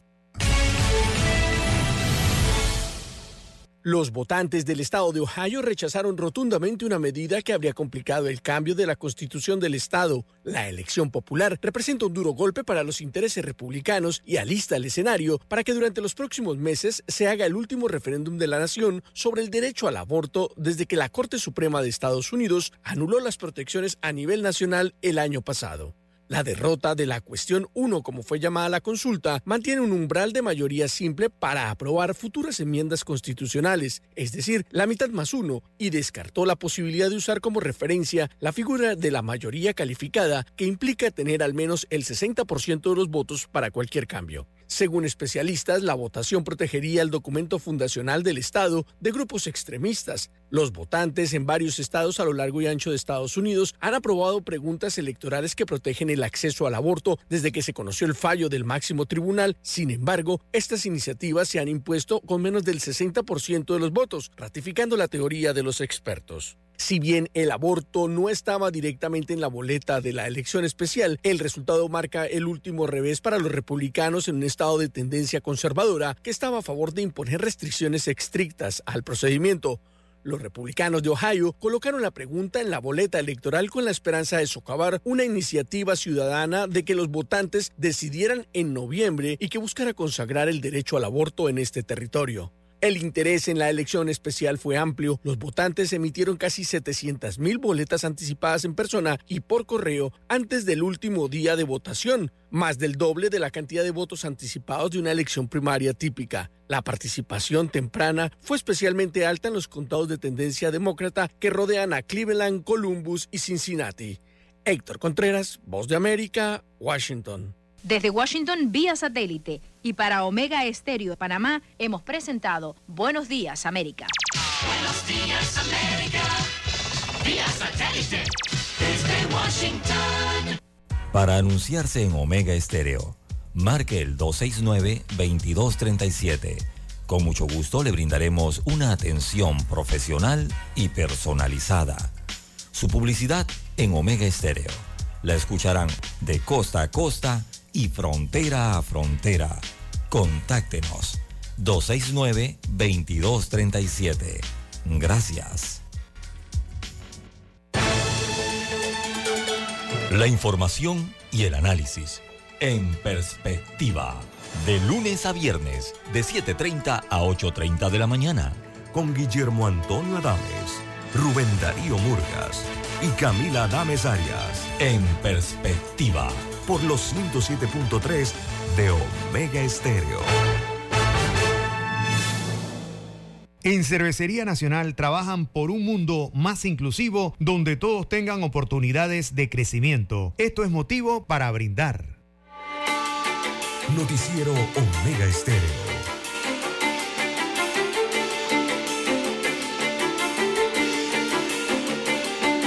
Bien, amigos oyentes, 7, 6 minutos eh, de la mañana en todo el territorio nacional. Bueno, y arribará un buque de los Estados Unidos de América a territorio panameño. Este buque es para brindar asistencia médica, específicamente en Almirante, en la provincia de Bocas del Toro, en el occidente del país, desde el 11 hasta el 18 de agosto. Eh, veamos aquí, se realizará en Almirante, en la provincia de Bocas del Toro, la operación Promesa Continua a través eh, de la coordinación eh, diplomática entre los gobiernos de Estados Unidos de América y Panamá. Esta coordinación brindará atención en medicina general, odontología, oftalmología, radiología y farmacia a pacientes en centros de salud establecidos por el Ministerio de Salud y la Caja del Seguro Social, al recibir en el, en el puerto de Almirante eh, la visita del navío de la Marina de Estados Unidos, el USNS eh, Burlington, dice aquí. Así que el Burlington, este barco, es un barco de transporte rápido, según muestra la fotografía de transporte rápido de personal y también de bienes. Explica la Embajada de los Estados Unidos de América en Panamá eh, que durante la estadía del Burlington en el puerto de Almirante, eh, la banda de música de la Marina de los Estados Unidos de América brindará cuatro conciertos comunitarios gratuitos para la población junto a bandas eh, musicales de diversas instituciones del gobierno panameño. También eh, informaron o resaltan que promesa continua, este proyecto eh, permitirá a especialistas estadounidenses eh, brindar apoyo a otros temas de interés para la comunidad. Entre esos temas de interés para la comunidad están la reparación de equipos médicos, o sea, de esos mismos centros de salud o puestos de atención médico panameñas, también la realización de jornadas de reacondicionamiento de clínicas, eh, vienen a reparar la infraestructura, eh, y también de espacios públicos, algunos parques serán en esta situación. También eh, establece la Embajada de los Estados Unidos que habrá coordinación para los planes de respuesta conjunta y de traslado de ayuda humanitaria. Así que en Bocas del Toro, allá en Almirantes, en Almirante, perdón, estará en su estadía eh, de este navío eh, Burlington de los Estados Unidos de América. Eh, bueno, la banda de música de la Marina norteamericana entonces hará conciertos comunitarios y este barco también trae provisiones y trae personal médico porque van a llevar adelante entonces atención de medicina general allá en Almirante eh, de odontología, de oftalmología, de radiología y también brindarán farmacia a los pacientes que se acerquen allí. Pueden ser pacientes del Ministerio de Salud o pacientes de la Caja del Seguro Social en esta área de Almirante. Eso será del 11, déjeme ver la fecha que rápidamente es importante, será desde el 11 hasta el 18 de agosto próximo. Estará este programa de apoyo entre ambas naciones. Las 7.10, 7.10 minutos de la mañana en todo el territorio nacional. Precisamente allá en Bocas del Toro, don Luis Barrios, en donde no hay especialistas. no hay el número de especialistas y lastimosamente las instalaciones eh, de salud, sean del seguro o del MINSA, eh, no hay en la cantidad requerida y, y, en la calidad requerida. ¿no? La infraestructura tampoco es muy buena. Eh, para la atención de la ciudadanía. Así que esto, este es un refuerzo, un apoyo que se viene a dar en ese sentido a estas comunidades, eh, que es una almirante, eh, tiene niveles de pobreza altos. Eh, así que bienvenida la ayuda por ese sentido. Así es. Continuamos con más noticias y la carrera, los indígenas exigen al gobierno respetar el acuerdo para mejorar sus comunidades. los indígenas que cerraron el pasado lunes algunos puntos de la carretera interamericana en, protestas por las promesas incumplidas por el gobierno. En Panamá exigieron eh, este miércoles 9 de agosto al gobierno de Laurentino Cortizo respetar el acuerdo pactado esta semana para avanzar en proyectos de infraestructura en la, comarca Nope en el norte del país, y pidieron que eh, no queden letra muerta o volverán a protestar. Exigimos que ese acuerdo que se hizo en pocos días a raíz de las protestas se respete, que no lo hagan por medio de política porque en pocos meses se termina y para salir del paso se quieren comprometer. Esto lo dijo el presidente de la Coordinadora Nacional de Pueblos Indígenas de Panamá, eh, Marcelo Guerra. Grupos indígenas pusieron fin el pasado martes a una protesta que bloqueó durante casi un día la carretera interamericana que atraviesa todo Panamá y comunica al país en Centroamérica, tras pactar con el gobierno una inversión de hasta 150 millones de dólares en proyectos de infraestructuras en sus territorios. El líder indígena anunció a EFE que de no cumplir el millonario pacto acordado volverán a protestar sin dar mayor detalle. Bueno, así está esta situación y no escapa tampoco la educación. Eh, han dicho los eh, representantes o los voceros eh, de algunos gremios educativos que si el 30 de agosto no cumplen, no les quedaría otra que abocarse a movilizaciones, según dijo uno de los dirigentes de los gremios educativos, Luis Sánchez. Este dirigente es el de la EVE, me parece, de la Asociación de eh, Educadores Veragüenses. Así que no descartan protestas eh, para finales de mes. Los educadores, eh, todo dependiendo, don Luis Barrios, de si reciben la respuesta que esperan por parte de las autoridades gubernamentales. bueno, eh, en la Asamblea Nacional le citan al ministro de Obras Públicas, ayer se aprobó eso, para que responda un cuestionario de 25 preguntas sobre la ejecución de los proyectos y del presupuesto de la institución. Este eh, eh, yo no creo que vayan a encontrar mayor respuesta por parte del ministro que las mismas que ya le ha dado en otras ocasiones en que ha sido citado. Yo creo que es uno de los más citados a la Asamblea Nacional.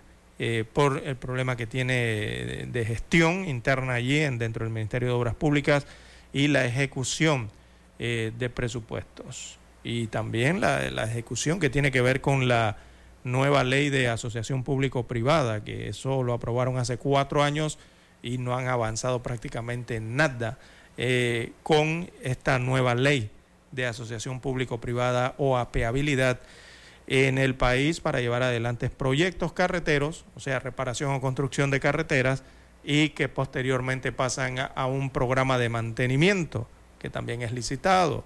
Y ahí esas licitaciones van de hasta 10, 15, 20 años. O sea, que hacen la carretera y bueno, el que se gane esa licitación se queda allí dando mantenimiento eh, por más de una década. Eh, también, eh, don Luis Barrios, ayer eh, en provincias centrales, oiga, los jubilados trancaron la vía interamericana. esto se registró ayer en Divisa, en provincias centrales, ahí en ese cruce. y los jubilados reclaman la falta de respuesta a sus solicitudes, principalmente la que tiene que ver con aumentos salariales, aumentos a sus pensiones. Pero es que uno se pregunta antes de ir a la pausa, don Luis Barrios, eh, ya han calculado que son entre unos 70 a 75 millones de dólares lo que se requiere anualmente para poder aumentarle eh, las pensiones a los jubilados a nivel nacional, 70 a 75 millones de dólares. Entonces uno se pregunta, por ejemplo, ¿cómo es que en el presupuesto hay un órgano del Estado que todos los años se aumenta o se dobla el presupuesto que le corresponde, y es la Asamblea Nacional. Todos los años la Asamblea Nacional en diciembre termina con 80, 70, 80 o hasta 90 millones de dólares más, o sea, asigna más presupuesto, se aumenta su presupuesto hasta esa cantidad, y cómo no pueden existir 70 millones de dólares para el aumento de los salarios de los jubilados, que es a nivel nacional. Entonces esas son las eh, incongruencias que uno eh, ve ¿no? Eh, en la utilización del presupuesto general del Estado. Bien, las 7:15 minutos de la mañana, hacemos la pausa y retornamos. Noticiero Omega Estéreo. A esta hora establecemos contacto vía satélite desde Washington. Gracias a Banco Aliado. 30 años. ¿Qué quieres crear? José Gregorio Correa, vicepresidente del Comité de Postulaciones Electorales nombrado por la Asamblea Nacional para seleccionar a los candidatos calificados a integrar la directiva del Consejo Nacional Electoral, anunció que presentarán ante la plenaria del Parlamento la lista de 104 candidatos que superaron la fase de entrevista. Para que conozca de los nombres que ya fueron preseleccionados, que pasaron todas las pruebas, y será la Cámara la que designe en un lapso que tiene de 10 días eh, para escoger los nuevos cinco rectores principales y los diez rectores suplentes. Recientemente fue divulgada una lista que posteriormente fue depurada, pero miembros de la sociedad civil advirtieron que varios de los postulados incumplían normas constitucionales por estar vinculados a organizaciones con fines políticos, entre ellos el Contralor General de la República, Elvis Amoroso, que ha inhabilitado políticamente a dirigentes opositores. Al respecto, César Pérez Vivas, candidato a la primaria presidencial en la que la oposición espera definir al candidato que se medirá con el gobierno en las presidenciales previstas para 2024, estima que Amoroso podría ser designado presidente del Poder Electoral. Y lo van a nombrar presidente para reforzar esa imagen de ahuyentar el voto pero nosotros no debemos caer en la trampa de Maduro que lo que quiere es que nos desmoralicemos y no vayamos a votar. Sin exponer argumentos, los integrantes del Poder Electoral cercanos al gobierno renunciaron a sus cargos en junio, lo que forzó la renuncia de los dos rectores afines a la oposición y llevó al Parlamento a iniciar el proceso de designación de la nueva directiva. Analistas coinciden en que el gobierno busca crear desconfianza en el árbitro electoral para desincentivar el voto opositor. Carolina Alcalde, Voz de América, Caracas. En Banco Aliado creamos oportunidades. Genera un 3% de interés con tu cuenta Más Plus. Banco Aliado, tu aliado en todo momento. Visítanos en nuestra página web bancoaliado.com y síguenos en nuestras redes sociales como arroba Banco Aliado. Banco Aliado, 30 años. ¿Tú qué quieres crear? El reportaje internacional llegó a ustedes gracias a Banco Aliado. 30 años. ¿Qué quieres crear? Omega Estéreo, 24 horas en FM Estéreo. La información y el análisis en perspectiva. De lunes a viernes, de 7.30 a 8.30 de la mañana. Con Guillermo Antonio Adames, Rubén Darío Murgas y Camila Adames Arias. En perspectiva. Por los 107.3 de Omega Estéreo. Noticiero Omega Estéreo.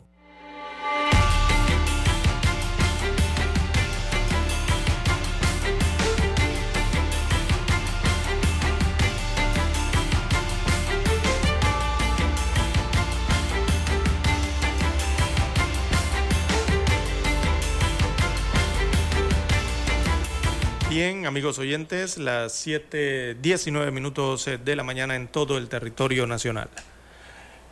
Bien, don Luis Barrios, por allí anda un video circulando de, una situación, eh, un incidente que ocurrió en una de las entradas de las estaciones del metro de Panamá. Eh, y hoy todos se preguntan cuál es el relajo que hay en el metro, eh, de la situación, desde pedir plata en las entradas del metro hasta llevarlo a convertir prácticamente a sus alrededores, don Luis Barrios, en un mercado persa porque es lo que parece ir hacia allá la situación. Eh, hay videos eh, por todos lados, pero principalmente este de un agente de la Policía Nacional eh, que solicitaba a un ciudadano, un joven ciudadano, cumplir con el reglamento de la estación del metro y bueno, se, se originó allí algún tipo de altercado de situación. Así que esto ocurrió eh, cuando las unidades de la Policía Nacional eh, solicitaban a un ciudadano que estaba sentado junto a las escaleras mecánicas eh, en la entrada de la estación de las 5 de mayo del metro de Panamá. y bueno, allí entonces se formó, como decimos en buen panameño, ¿no? Esta, algunos señalan el cuidado de traspasar esta delgada línea, ¿no? entre lo que pueden hacer eh, los agentes de la Policía Nacional o las autoridades eh, del país respecto a los otros derechos eh, ciudadanos que tiene cada persona aquí, cada ciudadano en el país. Pero todo esto se originó, don Luis Barrios, por el incumplimiento del reglamento. Recordemos que hay un reglamento de viajeros en el Metro de Panamá en el Metrobús de mi bus también hay otro reglamento para que el sistema funcione adecuadamente.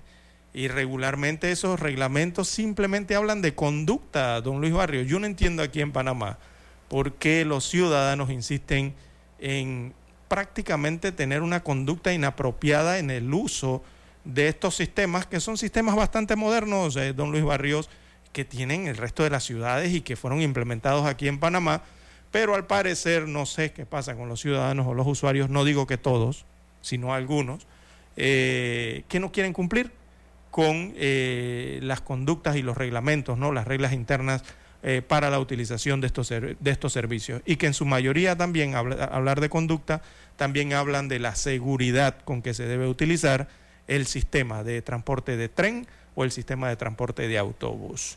Ayer se presentó esa situación en el que se le pedía a un joven movilizarse de un área, recordemos que es prohibido en las estaciones del metro sentarse en los accesos de entrada eh, de esas estaciones. O sea, usted ve que usted ingresa a, las estaciones del metro y cuando son subterráneas, eh, regularmente al entrar, eh, lo primero que encuentra son las escaleras mecánicas, ¿no? Aquí las llamamos escaleras eléctricas. Pero a sus laterales eh, existen una especie de, de, muros, digámoslo así, o especie de muros que contienen entonces la estructura de la entrada, de vidrios y el techo, ¿no? Y la gente tiende eh, a sentarse allí. Eh, y eso está prohibido en las estaciones del metro, lo dice el reglamento, que era el artículo 7, el numeral 18, lo tienen establecido, los tienen en los letreros hay unidades de policía en el metro de Panamá eh, asignadas especialmente ¿no? para el cuidado de la seguridad del metro, eh, que eh, te, te, lo dicen, o sea, te lo anuncian, esto es parte del reglamento. El personal del metro de Panamá, cuando usted comete alguna infracción o está cometiendo alguna infracción ¿no? dentro de las instalaciones, yo sí he visto que muy amablemente se acercan a la persona y le indican, primero le informan eh, qué es lo que está ocurriendo, ¿no? Y qué es lo que está pasando, o qué está haciendo malo, o qué utilización errada está haciendo del sistema, y le recomiendan entonces, ¿no? Eh, hacerlo de mejor manera. También he visto a la Policía Nacional del Metro hacer eso también.